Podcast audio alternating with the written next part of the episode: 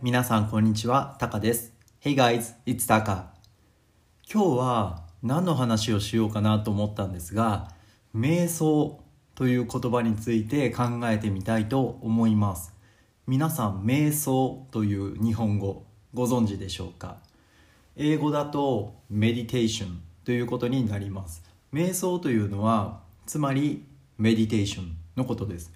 メディテーションって do nothing ということですよね。最近だとあの Facebook とかあとは Google さまざまな企業でメディテーションがその重要だっていうことで、えー、うんなんかそのね企業でも、えー、みんなでこうメディテーションしたりとかメディテーションルームがあったりとかねそのメディテーションの効果っていうものが認識されてますよね。はい。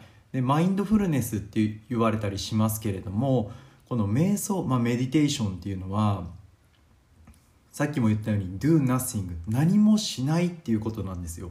あえて何もしない。ただその場に存在する。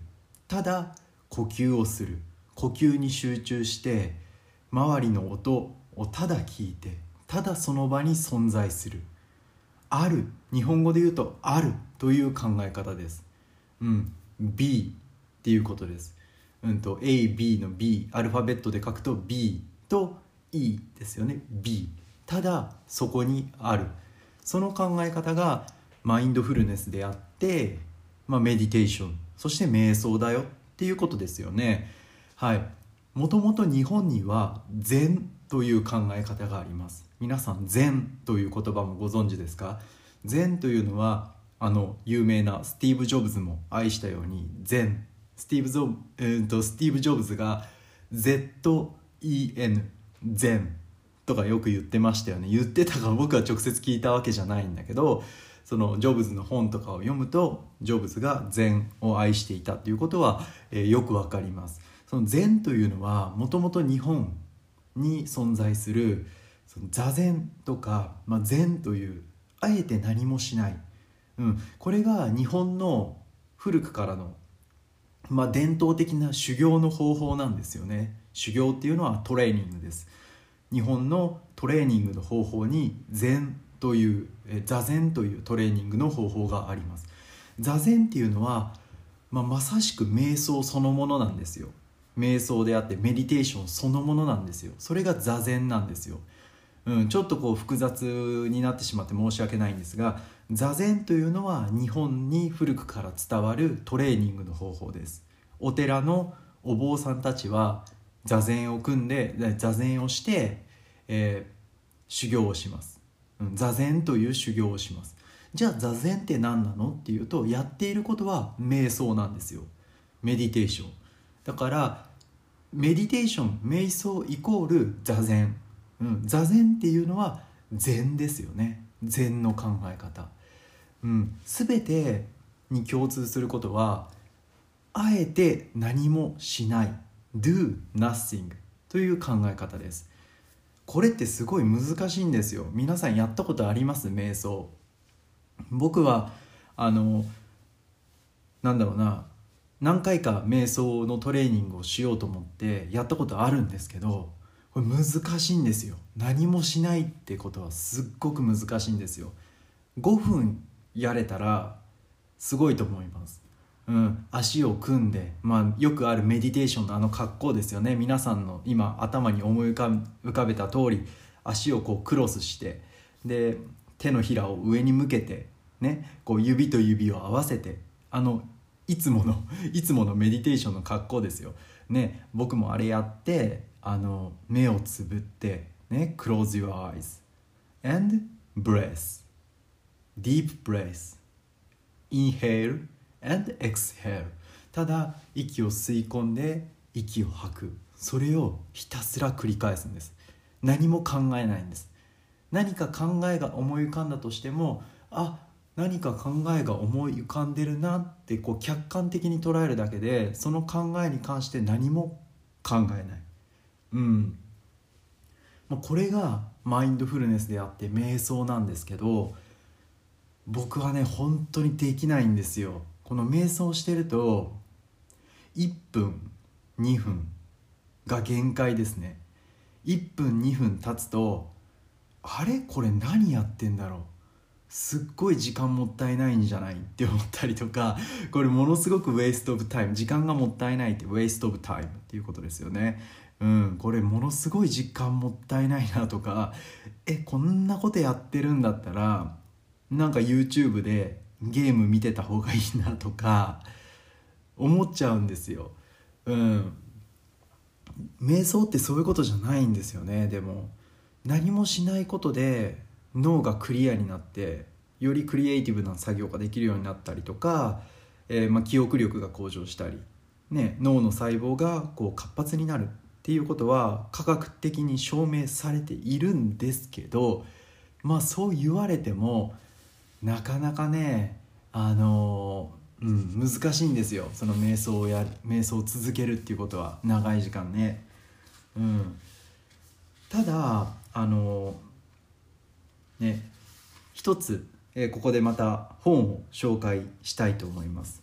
うん、瞑想を続けられる、まあ、そんな風になかなか瞑想できなかったんですけどある一冊の本を読んでからですね僕は瞑想がま続けられるというか瞑想してても時間がもったいないって感じなくなったんですよね。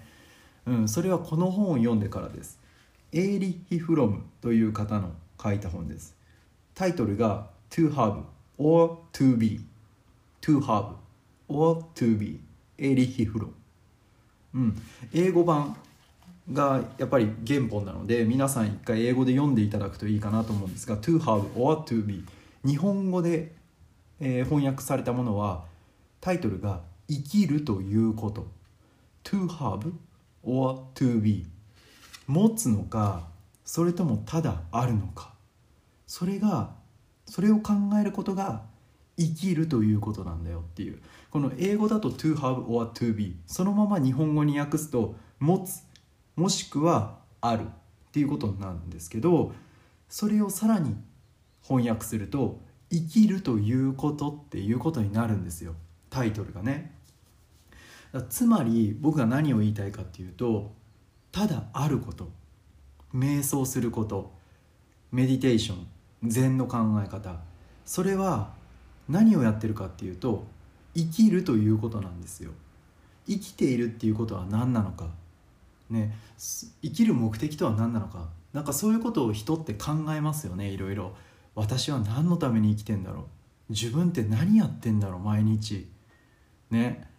すごい時間もったいない時間を無駄にしてるな。自分生きてる価値なんてないんじゃないか。そういうふうに思ってる人いっぱいいると思います。でもね違うんですよ。生きるということは何かっていうと to be なんですよ。ただあること。ね。僕は今いろいろこう今喋ってますけどだから生きてるってことじゃないんですよ。to be なんですよ。ただあるから生きてる。生きてるってどういうこと？ただあることじゃないの？それだけでいいんじゃないの？っていうことです。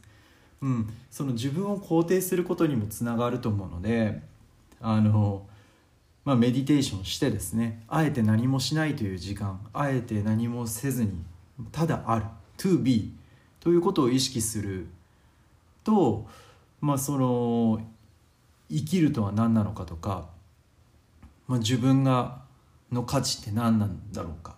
うん。なんかそういう小難しいことを考えなくてもまあいっかって思えるようになるような気がしますね。うん。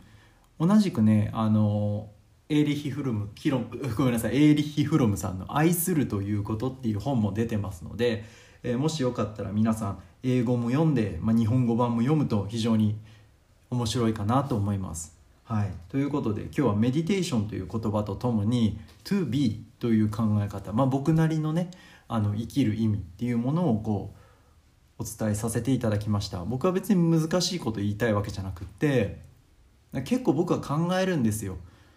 何のために生きてんだろうなとか、うん、生きていて何になるんだろうなとか考えることあるんですよ。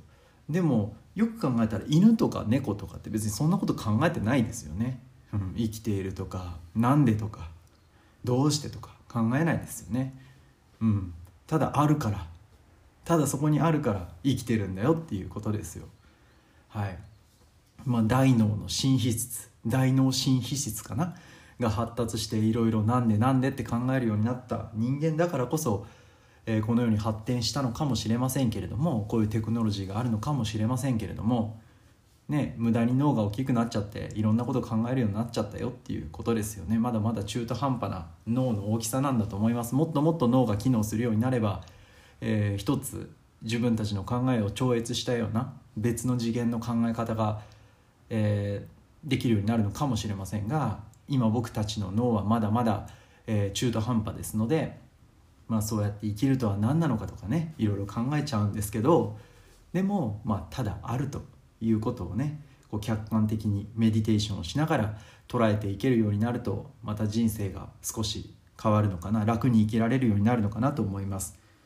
はいということで今日は、えー、メディテーションじゃないね。瞑想か。瞑想という言葉そして禅という言葉を紹介させていただきました、えー、今日もありがとうございました。ではまた。See you next time bye またね